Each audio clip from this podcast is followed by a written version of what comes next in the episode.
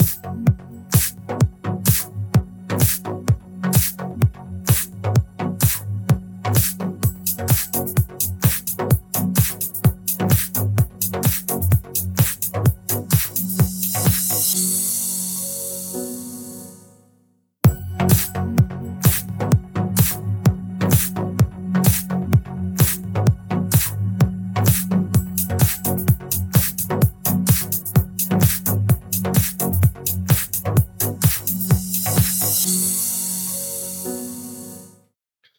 ¿Qué tal amigos? ¿Cómo están? Buenas noches. Buenas noches a todos ustedes, a, la familia, a los psicólogos y sobre todo a la gente que nos sigue de Believing, que nos sigue ya cerca de un año con este formato, con nuestro productor Marco de en live, el live eh, que inicia en el 2020 en plena pandemia, con la idea de ofrecerles a ustedes temas interesantes, temas eh, importantes y sobre todo eh, que les deje algo, ¿no? Que les deje algo de conocimiento y sobre todo que nos quedamos pensando en cómo nos sentimos, eh, qué aprendimos, cómo vemos este tipo de situaciones, si nos sirven o no nos sirven. Ya por aquí han desfilado, ya ubican ustedes perfectamente a los integrantes de nuestro equipo. Alejandro, que está la mayor parte de los live. Eh, ubican perfectamente a Fernanda, que es la eh, terapeuta de niños y adolescentes. Ale, terapeuta de familia y pareja. Eh, Mili, terapeuta de familia y pareja. También tenemos a Diana, que está preparándose en la hipnosis, que la vieron en el capítulo anterior. Salma, que atiende niños, adolescentes y adultos y está con nosotros aquí en, también la han ubicado en el tema de la intuición que hablaron hace algunos eh, programas, Ale y ella. Y solo les falta por conocer Fernando, que vendrá la próxima semana y él es eh, experto en análisis de cine, análisis de series. Ya hablará con, con Alejandro la próxima ocasión. Ya les vamos avisando lo que viene para este fin de año. Seguramente eh, hablaremos de la depresión navideña, de la depresión estacional. Eh, mucha gente me ha preguntado sobre la depresión estacional y sobre qué diferencia hay con la depresión. Eh, la gente lo ubica como la tradicional, que sería la depresión mayor o una depresión ya de un tiempo determinado, a la diferencia la tristeza, estados pues estados de ánimo depresivos que son muy diferentes a la depresión y la depresión se divide en varias formas y la una eh, en diferentes tipos y hay una depresión específica que es la depresión estacional que es nombrada desde un tiempo para acá y que mucha gente la padece y no se da cuenta eh, porque no sale el sol, porque estamos eh, más con la familia, periodos de frío, etcétera, etcétera. Pero después hablaremos de eso. Hablaremos también qué hacer con los familiares en, Navidad. Eh, luego visitar o no visitar a la familia. Es obligatorio. Para la gente que no festeja la Navidad también, ¿qué onda? No es una patología para nada, es un estilo y una forma, pero luego generan crisis en, en las personas que no, no lo festejan, la gente que sí festeja, cómo lo festeja, y ya, ya estaremos hablando para este diciembre que ya empieza el eh, viernes. Pero hoy le vamos a hablar de un tema, em, si usted es seguidor de redes sociales, espero que así lo sea, y si es sobre todo menor de 30 años, usted escuchará mucho en TikTok, mucho en Facebook, eh, más, yo creo que más en Instagram y en TikTok. En Facebook estamos más, este, los veteranos de guerra, que los, les mando un saludo, que aquí estamos presentes todo el tiempo. Obviamente habrá mucha gente muy, muy joven que nos está haciendo el favor de acompañarnos. Pero han escuchado este de el apego ansioso, el apego dependiente, ¿no? Eh, eh, el apego eh, como palabra que anda sonando mucho, ¿no? Hemos hablado en estos momentos o en estos tiempos tiktokeros que toda la información es como muy rápida y cualquiera puede subir un video y hablar del tema, un narcisista, puede hablar mucha gente de ello, incluso muchos colegas, pero hay una, un trabajo en la especialidad sobre el narcisismo y no es tan fácil detectarlo, ¿no? Si sale una tía diciendo que el narcisismo es esto o es aquello, pues digo, a lo mejor tendrá información de libros o a lo mejor habrá escuchado un audiolibro o un eh, eh, audio, pero pues, los especialistas son los eh, psicólogos especializados en psicoterapia que son, este, hablan de narcisismo. Es igual el apego, nada más que lo padre aquí es que se puso de moda y se puso de moda para identificar, viene mucho a raíz de esta palabra célebre de unos cuatro o cinco años para acá, lo tóxico, ¿no? Es, yo me relaciono con tóxicos, me relaciono con tóxicas, que hasta eso el término técnico acá es codependencia, una relación codependiente. Pero vamos a platicar hoy del apego desde la parte teórica de la psicología y les vamos a dar dando los tipos de apego, para que la gente vaya identificando y qué hay detrás de esos apegos. Pero hablemos de, del desarrollo. Bueno, invitarlos a, si tienen dudas, eh, si quieren preguntar algo, eh, si ustedes dicen, a ver, deténganse otra vez en eso que no lo entendí muy bien. Hemos insistido hasta el cansancio, no es una clase de psicología, es eh, una, comentario psicológico, pero para que nos quede algo a los que no hemos estudiado esto y no nos interesa, sino más bien en el día a día saber qué onda con esto. Tipos de, de apego, ¿no? Vamos a hablar primero qué es el apego. Como seres humanos, eh, somos, no nacemos en una montaña y vivimos en una montaña, y no nos relacionamos con nadie y luego ya morimos en una montaña. Eh, los seres humanos tenemos un instinto que se le llama instinto gregario, este instinto de relacionarnos con los demás, de vincularnos. Cuando nosotros nos vinculamos, nos vinculamos desde la teoría psicoanalítica eh, con la persona que hace las veces de mamá. Muchas veces es la mamá, muchas veces es el cuidador. Y en los primeros años de vida, los niños lo que hacen o lo que hacemos cuando estábamos chicos es aprender a vincularnos con el otro a través de la relación que establece principalmente nuestra madre con nosotros. A esta vinculación se le llama apego. Hagan cuenta que es el pegamento con lo que estamos con el otro. Si bien es cierto, nosotros vemos el pegamento físico, lo que queremos identificar es que hay un pegamento acá arriba. En psicoanálisis la, llamarán imago, introyección, eh, imago parental. Eh, no nos vamos a meter en eso, pero para ser así más concretitos es el apego, el vínculo que se establece. Si yo establezco ese apego con la otra persona de determinada manera, en la vida adulta vamos a tener este, estas características que el niño aprendió ya siendo un adulto y se va a vincular de la misma forma como él o ella aprendió. Acuérdense que él o ella lo vamos a utilizar de, de manera eh, general, ¿no? Él nos vamos a referir a todos en términos eh, masculinos, pues así nos vamos a referir para niños o niñas. Entonces. Fíjate que eso que comentas se me hace bien interesante porque siento que, no sé si por el tema mediático, siempre he visto como que el apego como algo muy negativo. O sea, si tienes apego, ya ves el budismo y todo este tema de que Ay, el apego y no sé qué tanto. Pero ahorita que lo mencionas como, como un sinónimo quizá de vínculo, vínculo, me hace mucho sentido. Porque también pensaba y te iba a preguntar ahorita, pero ya me lo esclareciste, si el, si el apego era similar a la codependencia. Sí. Entonces no sé si vaya por ahí también el. Sí, no, no, y, qué bueno que lo comentas porque el apego no es, eh, negativo. O sea, hay tipos de apego, pero el apego es totalmente necesario. Porque si no nos apegamos a algo, pues cómo nos vamos a vincular. Y mucha gente me dice, es que somos seres, eh, no podemos ser seres independientes totalmente, somos seres dependientes. Pues yo creo que ni dependientes ni independientes, lo que se busca es que seamos interdependientes, o sea, que podamos vincularnos, tener ida y vuelta con, con la persona con la, con la que nos relacionamos, ¿no? Pero si el apego es, ah, eres un apegado, pues yo creo que el 100% del ser humano somos apegados. Hay que ver qué tipo de apego es el que tenemos, ¿no?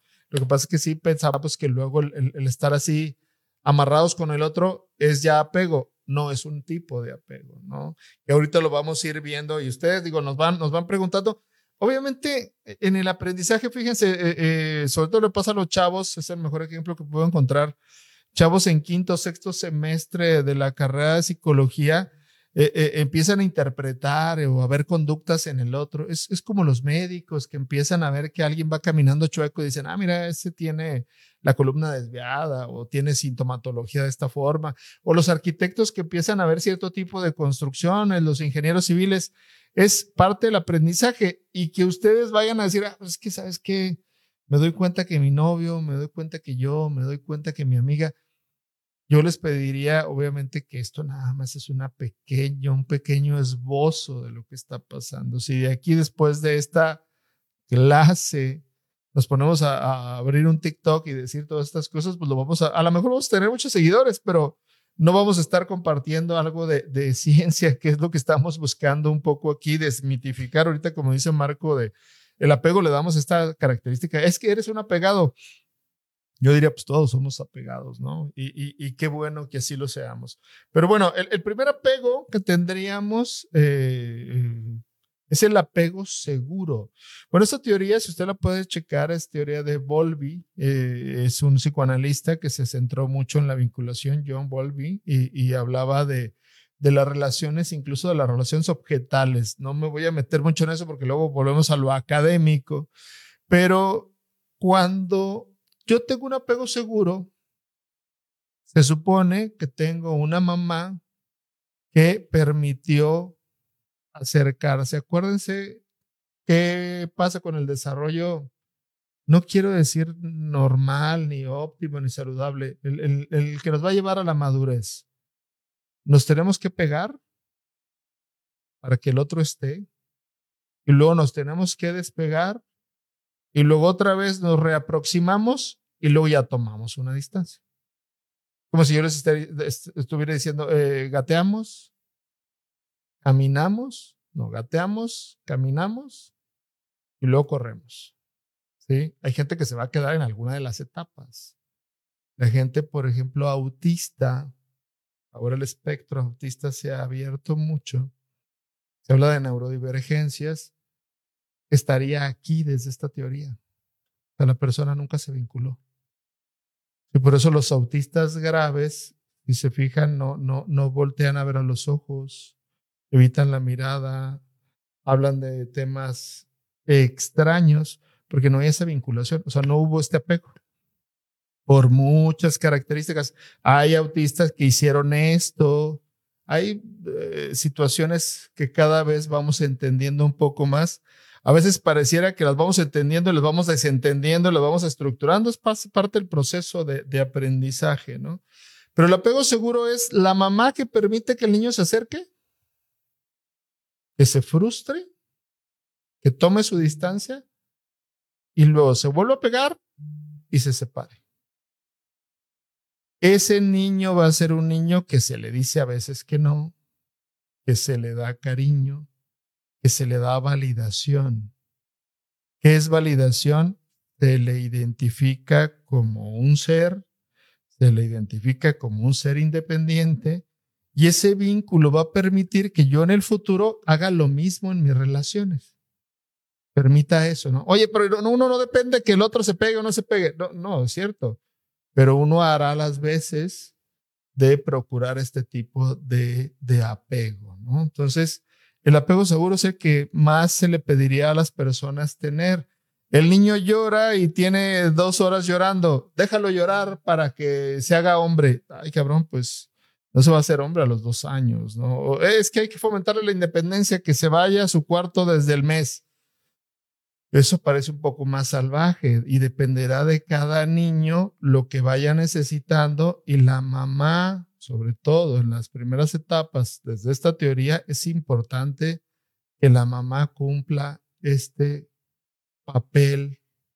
Tenemos un niño aventado, un niño no tan aventado, un niño más pacífico, dependerá del temperamento, que es con lo que venimos, no con la personalidad, con el temperamento, lo cual ha explicado muy bien Alejandro a través de los live, qué es el temperamento, qué es la personalidad, qué es el carácter. Entonces yo voy a tener un apego seguro, voy a saber que ahí está la persona que amo, en este caso mi mamá que me enseñó esto, y voy a poner este tipo de situaciones. Creo que no hay mucho que explicar en el apego seguro, hay confianza, hay validación, hay respeto, hay cercanía y hay independencia cuando se requiere, ¿no? Ahora vamos a la segunda, el segundo apego. Miren, les voy a decir tal cual el nombre para que no tengamos ningún problema. Se llama el apego ambivalente. Se los leo para que usted lo tenga ahí clarito. Desconfía de extraños. Es, em, es reacio a acercarse a los demás y tiene rupturas frecuentes. Cuando nosotros hablamos del apego ambivalente, es cuando la mamá manda el mensaje de que sí se quiere, pero no se quiere, que sí se acepta, pero no se acepta, que si es una persona que la vamos a validar, pero luego la vamos a invalidar. Ustedes me dirán, si está, está como muy rebrujado, como decimos acá en la laguna.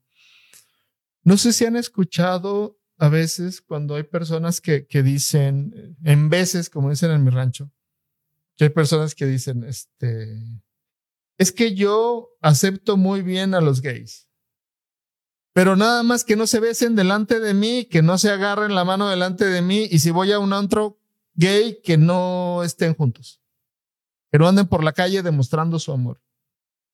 Hay un mensaje de tolerancia o de aceptación y hay un mensaje de rechazo.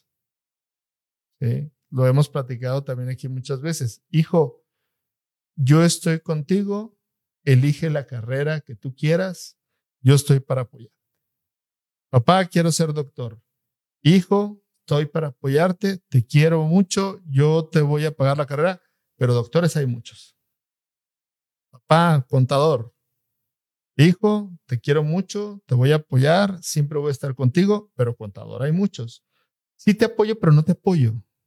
Sí te acepto, pero no te acepto. ¿Ha escuchado usted alguna vez esto en la relación de pareja? Es que estoy con ella y me aburro. Le dejo de ver y le extraño. Es ambivalente quiere decir que los dos sentimientos están juntos. Entonces, pues se hace un relajo porque el mensaje que le mandas al otro, eh, pues no sabes si va o viene. A decir un chiste, pero luego se enojan, pero no sabes si la persona va o, viene, si, si quiere o no quiere, ¿no? Es que le llevé gallo, no sé si todavía se, se utilice, creo que ya está en el peligro de extinción, ¿verdad, Marco?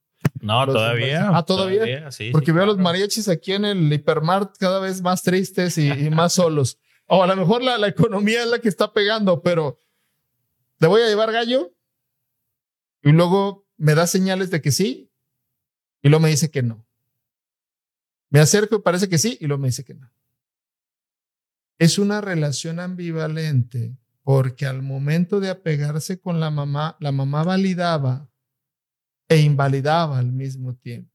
Fíjate, yo tengo un conocido, es bien interesante, que no lo voy a decir su nombre, pero él, le pasaba, tenía un modus operandi bien curioso, que le gustaba una chica, la enamoraba, empezaban a andar y cuando ya andaban, como que le perdía el interés y luego se saltaba otra, la enamoraba, andaban, le perdía el interés y luego en la que sigue.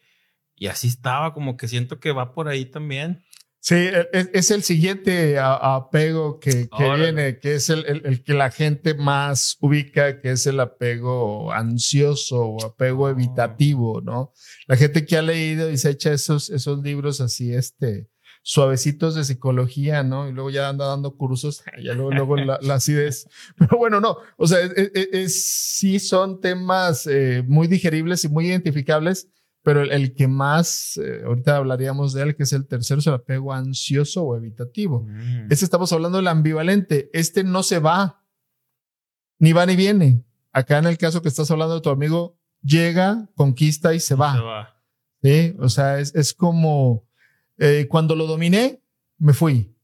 Y este no es cuando lo dominó, o sea, no sabe si va o viene y este es muy confuso, este tipo de apegos, porque son mamás que a ciertas necesidades sí le hacen caso del niño y a ciertas otras necesidades no. No, oh. o sea, el, niño puede pedir un biberón. Se hicieron muchos estudios. Esta teoría de Volvi no es porque a él se le ocurrió, sino vio a través de la comunicación entre madre e hijo que la situación, e, él, a lo mejor al, biberón de la mañana sí, al biberón de la noche no. A lo mejor a veces pecho sí, a lo mejor a veces pecho no. Y no quiere decir que estemos aquí en contra de los horarios. Ah, es que son horarios, son reglas. Sí, pero hay que ver cómo es la validación que tiene la persona.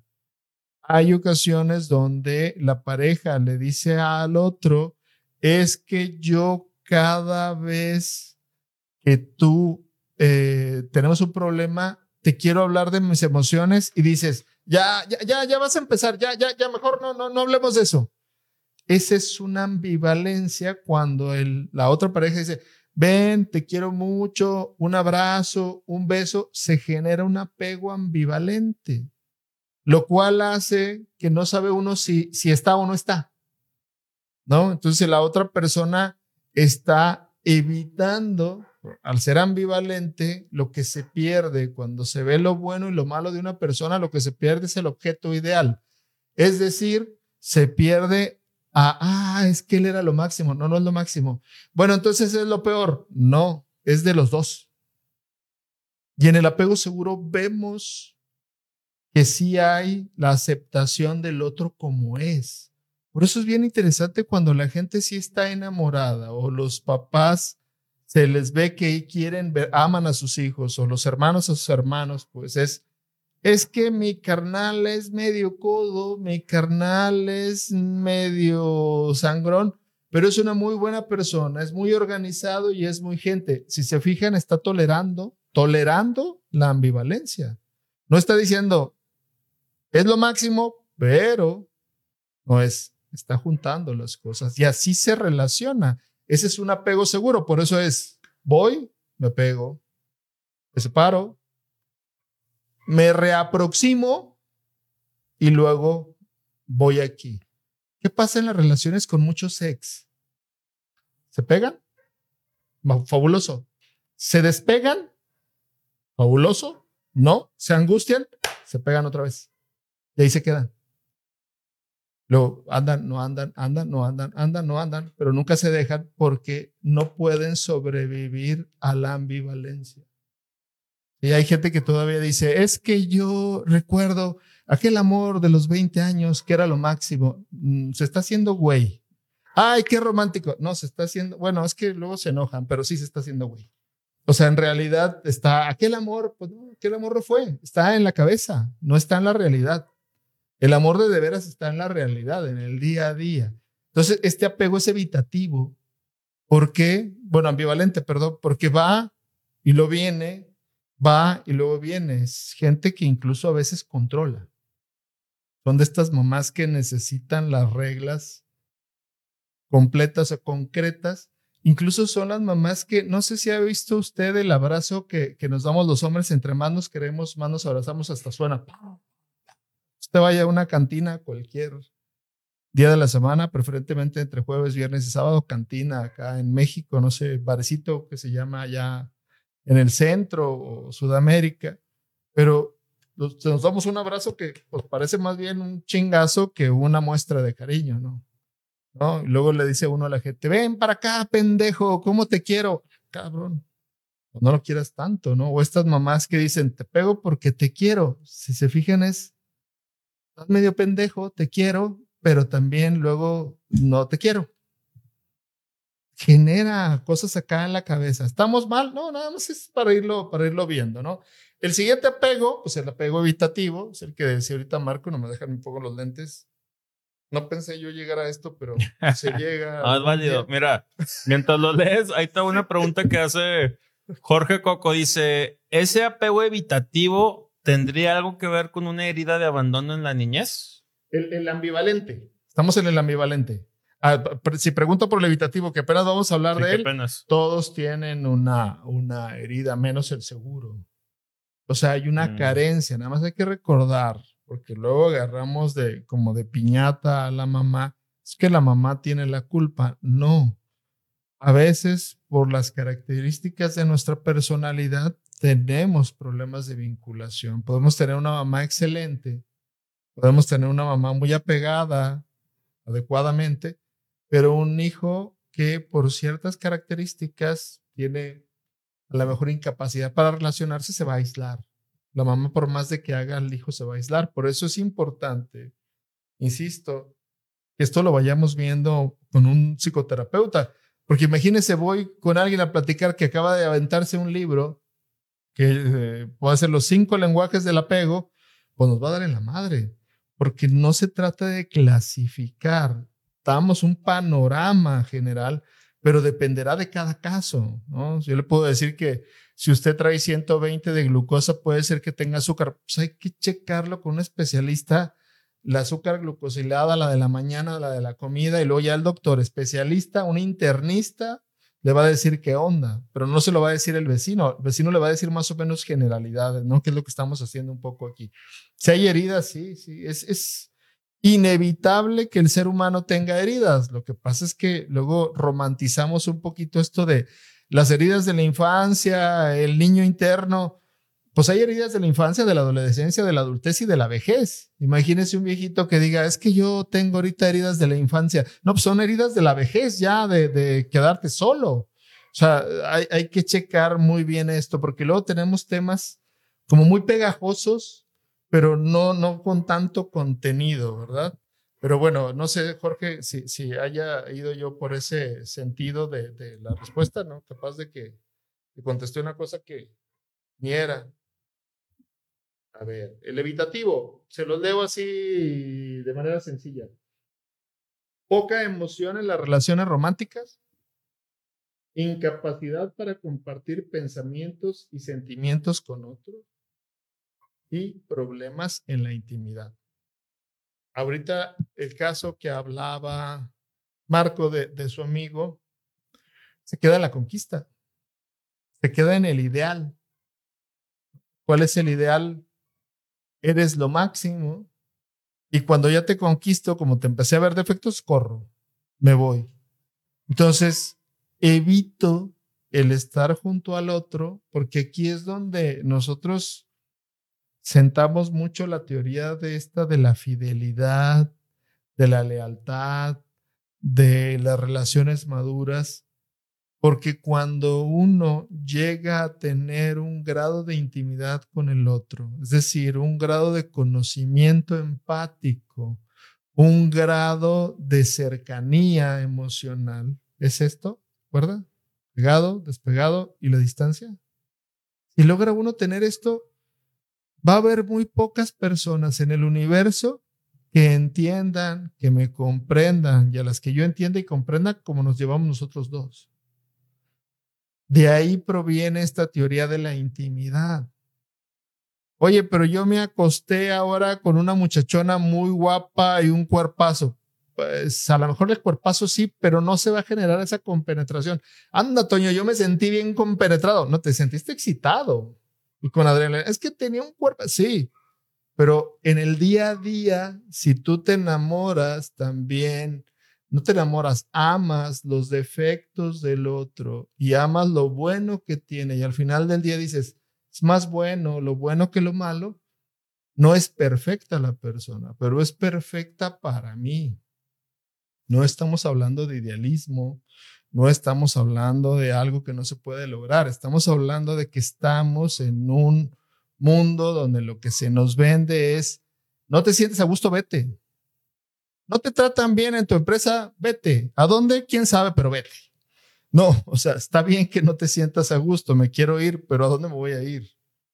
Me voy a ir de esta relación. Oye, ya terminaste con siete chavas.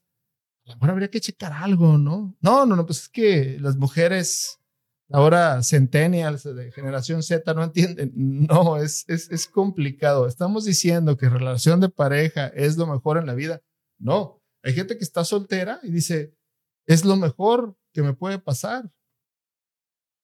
porque ya sé lo que es esto, pero no porque lo evite.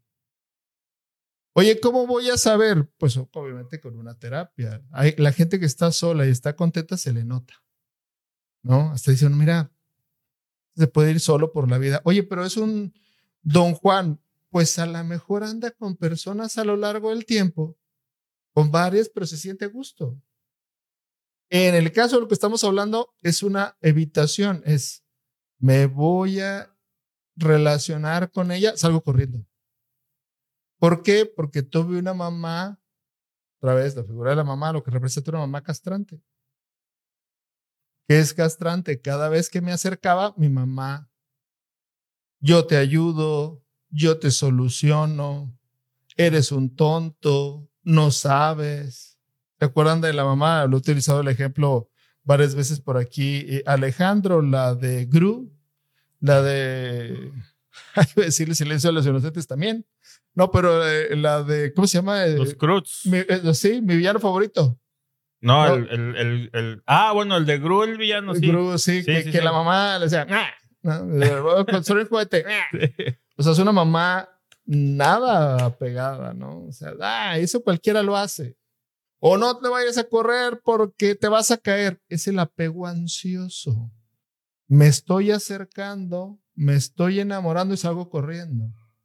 No sé si han escuchado ustedes parejas que dicen, es, esto nada más es físico.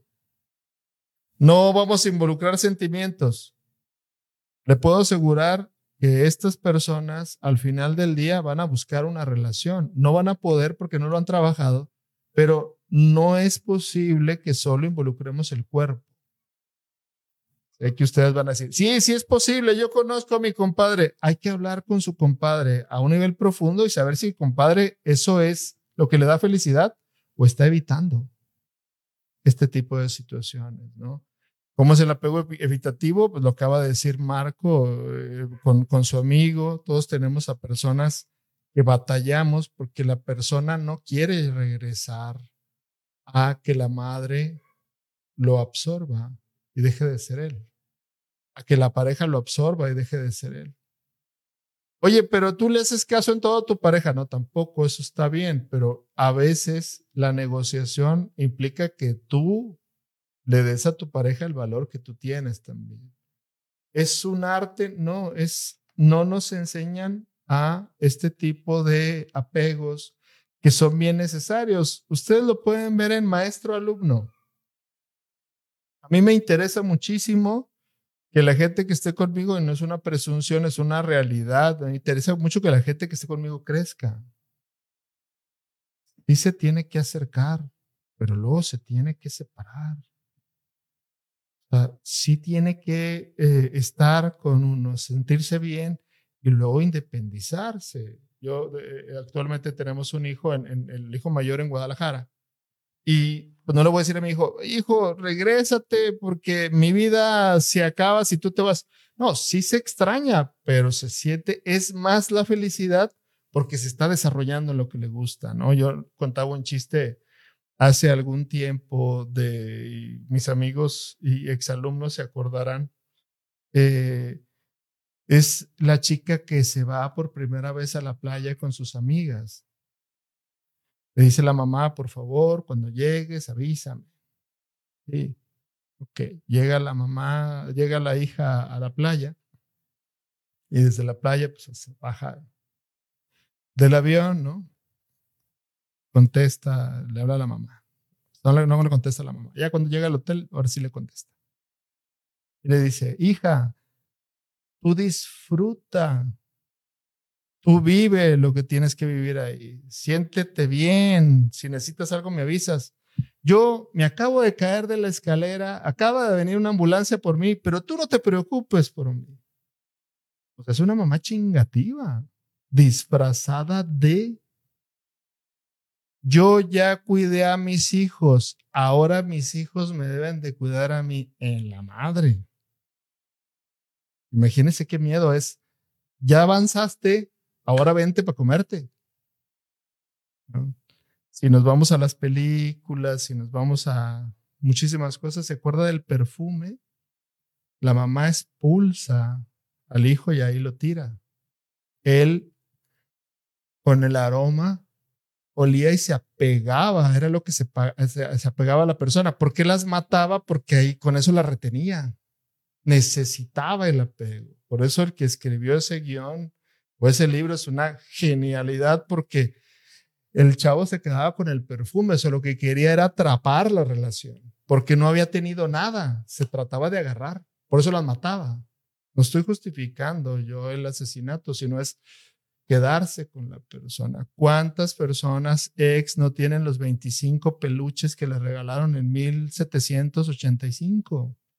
Ya el peluche era de Bob Esponja, ya, ya, Bob Esponja ya desapareció casi casi, o de la primera temporada de Friends, ¿no? O sea, necesitamos, hay gente que se queda clavado aquí.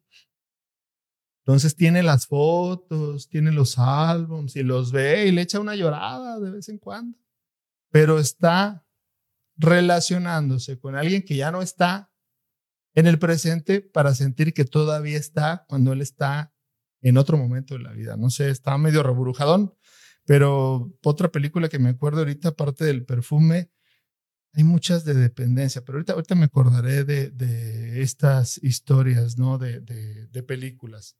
Pero hasta ahí, Marco, a ver los 65 personas que preguntaron.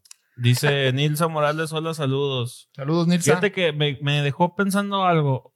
Digamos entonces que el, el, apego seguro es el ideal, ¿no? Donde uno se siente en confianza con otra persona y se crea un vínculo saludable.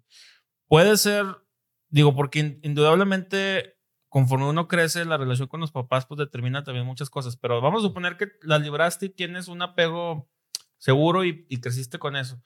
Pero luego ya que eres más grande y a través de otras experiencias, puede que ese apego, o sea, el vínculo que estableces con otras personas se vea manchado modificado con estas características, por decir lo que siempre decimos, ¿no? Que la chica que el novio le puso el cuerno, o que en el trabajo le pasó no sé qué, o que, y sobre todo la mujer que este, se enfrenta a situaciones que a lo mejor como hombres no vivimos de la misma manera, y que la forma en la que termina expresando ese apego y ese vínculo, pues cambie. Sí, es, es que la idea luego cuando nos metemos a, a hablar en psicología y hablar del pasado, pareciera que es determinante pareciera que es una teoría determinista que si a ti ya te fue así, te llevó la fregada, ¿no? No, o sea, tú puedes a través, hay una máxima que tiene el psicoanálisis, es hacer consciente lo inconsciente. Cuando yo me doy cuenta que con la que me estoy relacionando, me estoy relacionando como con mi mamá, me tiene que quedar claro que me voy a tender a relacionar como mi mamá me enseñó, pero me puedo enseñar a tener otra forma de relacionarme, ¿no? ¿Qué pasa con esta chica que dábamos en el ejemplo?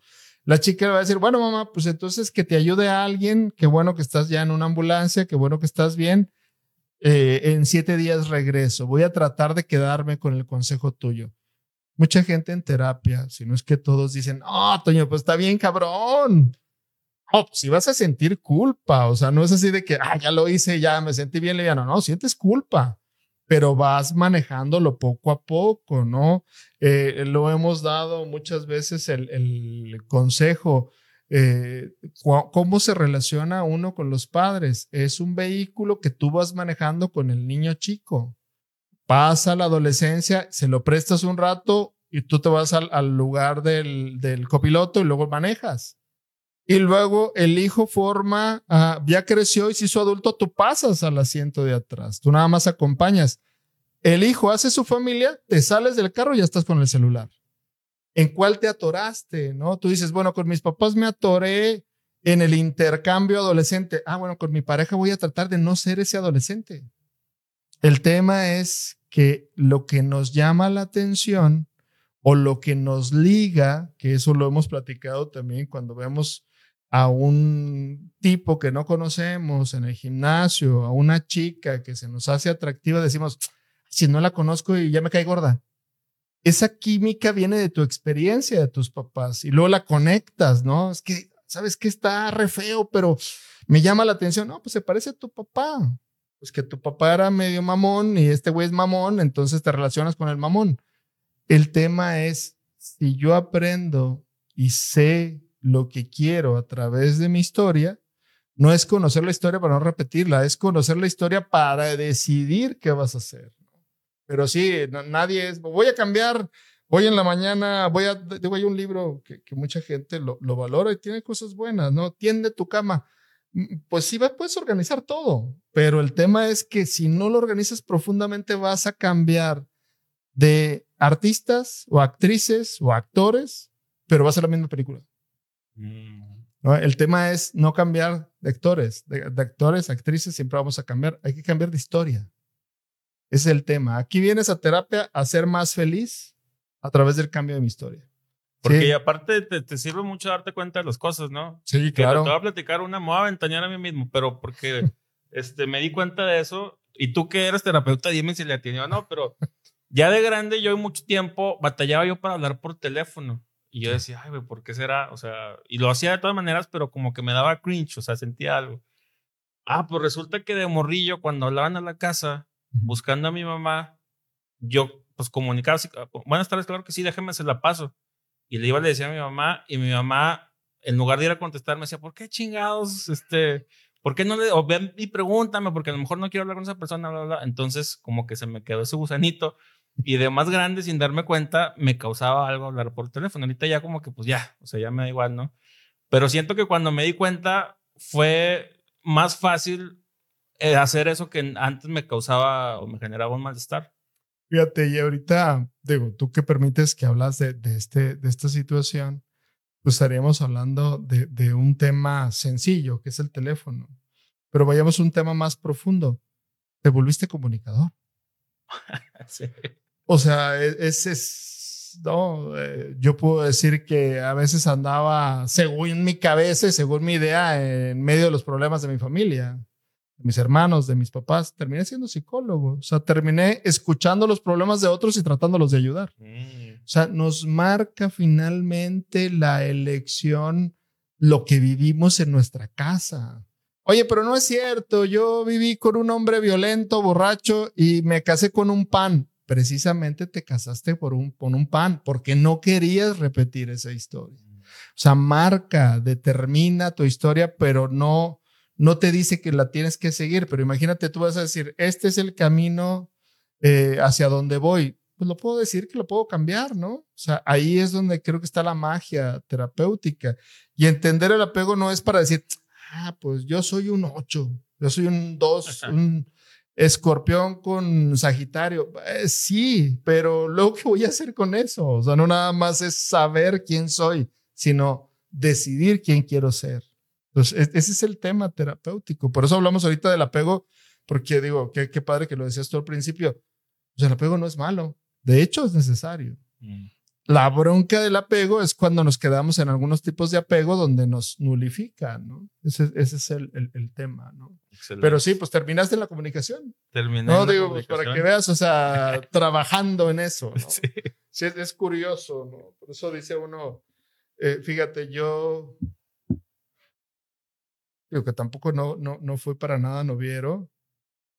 Eh, yo creo que ninguna novia que haya tenido antes de mi esposa era güerita. Órale. Hasta mi esposa. Digo, tuve 65, ni, ni nada que ver. O sea, tres. Todas eran morenitas o blancas. Pero mi mamá es, es, es, güera. Mi esposa es güera. Digo, y se parecen, de repente dice mi papá que parece más hija de mi mamá, mi esposa que yo. bueno, dicho por él, ¿eh? para que veas, sí, sí está. Sí está. Eh, son cosas que luego uno no se da cuenta y cuando se da cuenta dices, dices, ah, sí, exacto. Sí, pero ya, pues ya estás ahí, ya qué haces.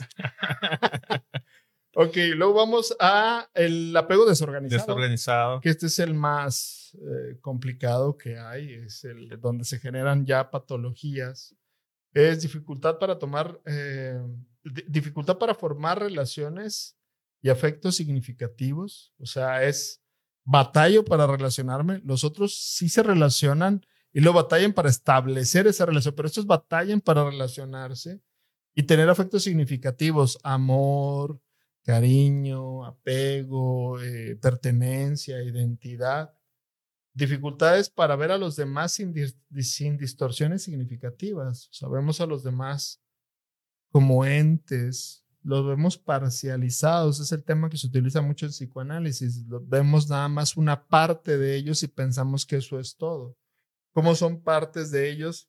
Usted habrá escuchado esto de, es que es un cabrón, eh, tiene conductas de cabrón. Es que es un egoísta, tiene conductas egoístas. No, es que es un mentiroso, es un mentiroso específicamente en esta área. Es cuando uno empieza a percibir a la persona en su totalidad, ¿no? Y conductas contradictorias. Aquí, eh, en estas personas eh, están desorganizadas, pues generalmente no hubo alguien del otro lado, no existió. Era lo que decimos del, del perfume, era un asesino, no era un asesino serial como tal, pues son personas que no se alcanzan a relacionar. Si usted ve las historias de asesinos seriales, que hay gente que se fascina mucho con este tipo de cosas, que ve el, Discovery ID o este, eh, eh, CSI y todas estas, este, la ley y el orden.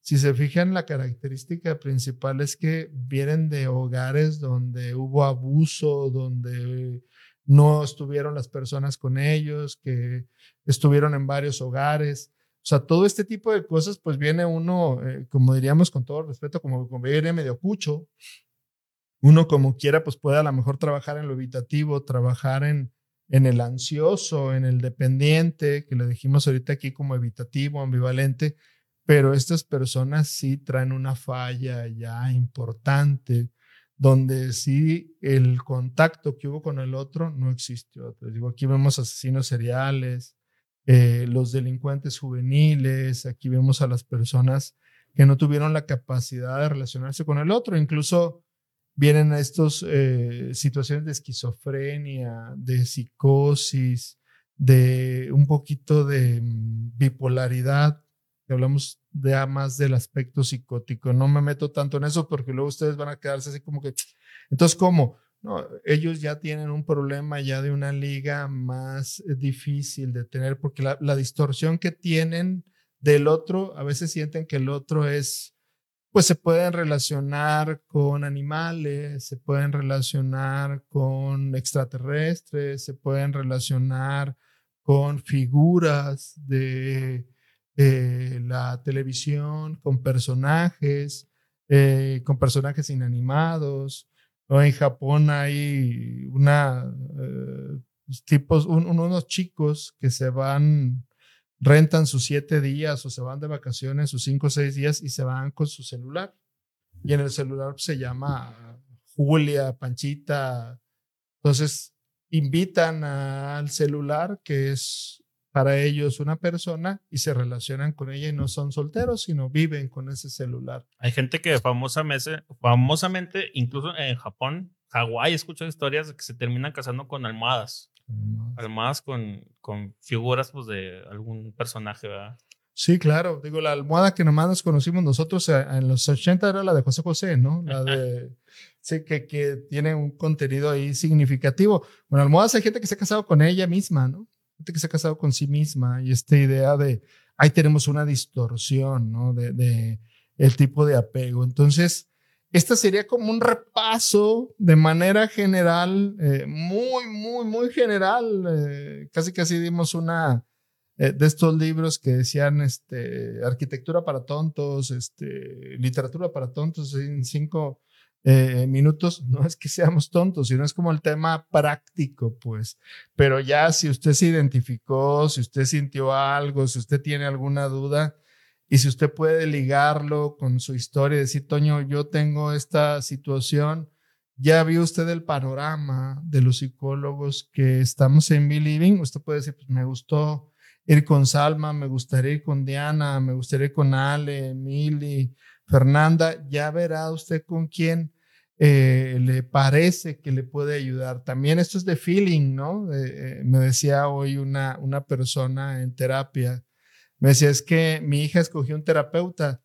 Le dije, ¿y en base a qué lo escogió? Dijo, tenía que sentir confianza en la imagen de la persona. Así, así es a veces, ¿no? Y verdaderamente la, la, la chica escogió una terapeuta, me enseñaron la foto y decía yo, mira, se ve que transmite esa eh, confianza, ¿no? Como en algunos otros momentos me han dicho, no, es que se me hace demasiado dulce, eh, yo quisiera algo más así, más duro, ¿no? Entonces, de hoy en adelante va a cambiar mi cara ahí en el Facebook, voy a poner cara así de, enojo a ver qué tal. No, digo, cada quien interpreta, ¿no? Lo que, lo que trae en su cabeza y como diría Platón, no me voy a meter en eso de, que es una área de Ale, la cueva, ¿no? A lo mejor estamos viendo nada más lo de adentro, pero no estamos viendo el mundo real que está allá afuera. Y allá afuera, pues hay una variedad enorme de situaciones. Para los psicólogos que les interese, pues es la teoría de Bowlby, la teoría de las relaciones objetales. Algunas escuelas de psicología, bueno, algunas escuelas en la laguna ven esta teoría, algunas otras no lo ven. Yo insisto, tuve el privilegio de, tener unos muy buenos maestros que si no venía, de todos modos me daban libros y nos invitaban a leer. Y bastante, bastante interesante. También está Winnicott, si lo quieren leer, también está Kohut. Eh, si se van del lado más humanista, del otro lado, pues está eh, Kemberg, está Melanie Klein, para los psicólogos que anden por ahí. ¿Alguna otra pregunta, Marco? Sí, yo tengo un comentario sobre el apego desorganizado, pero antes nos mandan una pregunta desde la secundaria Rafael Valenzuela y dice, ¿amor o apego? ¿Hay diferencia? Apego seguro es amor. Mm. Y para tener amor realmente eh, tiene que pasar por el apego. Nadie ama si no se apega, ¿no? Volvemos a lo mismo. El amor es este es enamoramiento, desenamoramiento, reenamoramiento y amor. Tenemos que llegar a esto, ¿no? El, apego es parte del amor. Órale, excelente. Ahí te va, porque ahorita que estás hablando del apego desorganizado, me acordé, hablado de los asesinos seriales, hay una serie muy buena, me encanta, que se llama Mind Hunters en Netflix. Ah, buenísimo. Habla sobre el inicio del departamento de perfil de psicología este, en el FBI, ¿verdad? Y en uno de los primeros capítulos van a, entrevistar, bueno, entrevistan a varios asesinos seriales, pero en uno de los primeros van y platican con un sujeto que se llama Ed Kemper, que es, es, muy famoso. Y entonces, además de haber sido asesino serial, este, resulta que era una persona muy brillante. Tenía como que un, un insight muy grande. Y él les decía, les comentaba a los detectives, este, si tú quieres buscar un asesino serial en potencia, un psicópata en potencia, investiga la relación con su madre. Entonces, me quedé pensando ahorita con lo que estabas diciendo con, con, con, todo este tema y se me hace que ahí hay algo bien importante, ¿verdad? Exactamente, sí, el, el, el eh, Douglas se apellida, eh, el, el, escritor, el libro se llama Mind Hunter, como, como la serie, y él habla de las características. Hay un, hay un otro, segundo libro de él, se llama El asesino de enfrente, y habla, de ya les estoy dando yo, son lecturas muy, muy pesadas, muy interesantes porque mueven, ¿no? De hecho, si usted ve la primera eh, temporada, elimine ahorita este audio, bájele porque voy a decir en qué termina, pues entra en una crisis el, el, investigador, que la crisis en la realidad, eh, dice el tipo que se aventó una semana en coma. Tres semanas, tres semanas en coma, le dio como un, un blackout, se se bloqueó totalmente, porque era tanto caso que estaba viendo de tanta maldad. Eh, y él decía que la relación con la madre eh, es una relación, si la tienen, digo, finalmente el que dices tú mató a la mamá, ¿no? Entonces hay a veces tanto odio en gente desorganizada que termina por matar, como el del perfume, ¿no?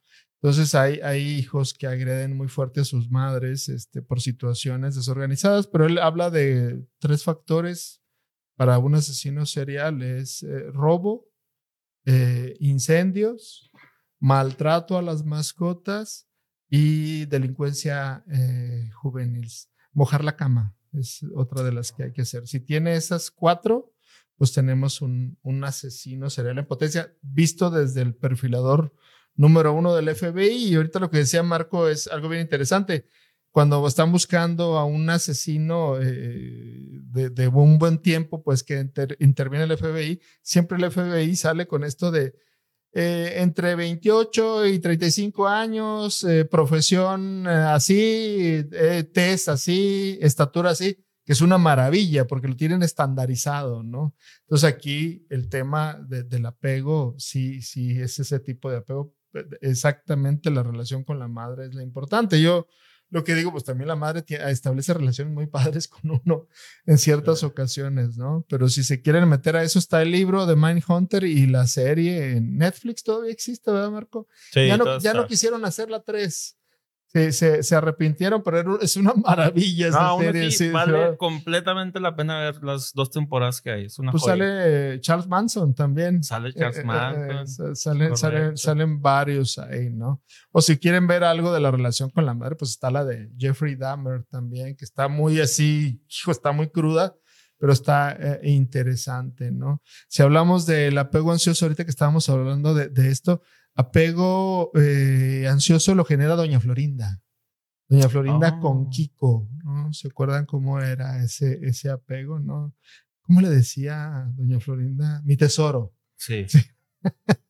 tesoro, sí, que, que, no lo dejaba, lo, defendía, lo inutilizaba al, al, Kiko, ¿no? Que Kiko era, se peleaba así, quién sabe cómo metía el golpe, ¿verdad? No recuerdo qué decía Kiko, pero bueno, ese es, ese es un tema para, para después. De hecho, habría que analizar al Chavo del Ocho y la psicología de sus personajes, ¿no? A ver, aquí hay un comentario antes de cerrar, dice Rodrigo Miranda, las personas que se refieren con sus figuras objetales por su nombre propio o en tercera persona, siendo neuróticos, ¿qué tipo de apego manejan? Lo que pasa es que eh, cuando hablamos en tercera persona, incluimos al tercero en la relación. Incluir al tercero es a veces el apego evitativo o incluso a veces el apego disociativo. Sería muy difícil pensar en el disociativo y sería más el evitativo porque una persona que percibe al tercero, parece que estamos hablando del apego madre-hijo, si esta persona percibe al tercero, ya avanzó en su mente. Entonces ya los tipos de apego son diferentes, ya se va a relacionar con el tercero. ¿A qué me refiero? Hay gente que dice, es que ella, eh, e-, él se sintió, cuando se estaba escribiendo a él, él se sintió muy triste. Habría que checar el lenguaje la historia para ver si no es una situación psicótica donde se esté relacionando con otra gente imaginaria. Pero generalmente cuando hablas en tercera persona, estás metiendo a un tercero. ¿No? En la relación. Entonces ya tener tres habla de un afecto evitativo. Ese que tiene una relación con uno, se pelea con uno, se va con el otro. Se pelea con el otro, se va con el otro. Entonces es como la relación del hijo divorciado, no del hijo divorciado, dije una barbaridad. Del hijo que así se vive divorciado, pero es un hijo que está en medio del divorcio de los padres. Termina por sacarle provecho, es me relaciono con el papá cuando me conviene, me relaciono con la mamá cuando me conviene. Entonces, pensar en una relación así es un afecto, es un vínculo, es un apego evitativo cuando se habla en tercera persona, ¿no? Muy bien. Este, pues ya no hay. Bueno, tengo una última duda, a ver si me la puedes responder. Adelante, esperemos que sí. De manera muy breve, es que no sé si de, de a pie muchas cosas, pero. No, no te preocupes. Por ejemplo, eh, una persona adulta ya funcional que tenga este, diferentes vínculos con diferentes personas, pero que note que hay sesgos en esos vínculos, ¿qué puede hacer desde su trinchera para tratar de mejorar pues ese tipo de apego, ¿verdad? Que a lo mejor haya por ahí un ambivalente, un evitativo y que diga, ay, güey, me estoy dando cuenta que aquí está pasando algo. ¿Qué, qué, o sea, ¿qué, qué puede hacer? Hay, hay, que recordar que estos apegos son con personas significativas, ¿no? Sería como el, en Instagram, este, ¿Quién puede ver tus historias? Pues nomás tus mejores amigos.